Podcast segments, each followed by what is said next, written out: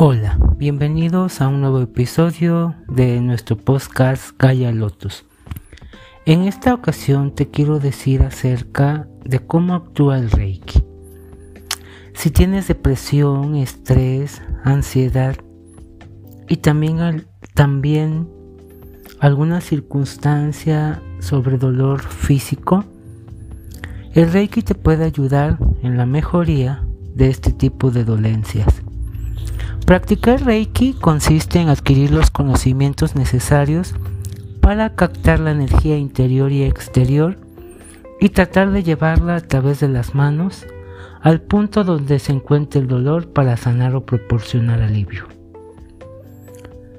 El Reiki se aprende y no solo busca la sanación a través de la energía, sino el crecimiento de la persona, mejorando su percepción de todo lo que le rodea.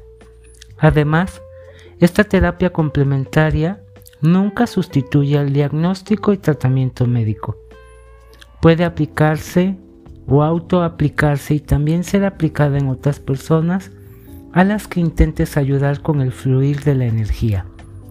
Los cursos de Reiki se dividen en distintos niveles y en ellos se aprende, entre otras cosas, a cambiar las emociones negativas por positivas, potenciando estas últimas y a saber utilizar las distintas posiciones de manos para intentar proyectar la energía y tratar cada tipo de dolencia.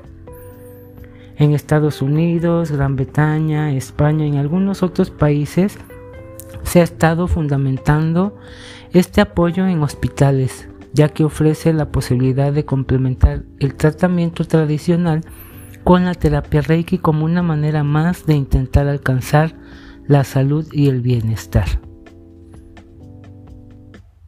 Yo soy Rashi Singh. Namaste.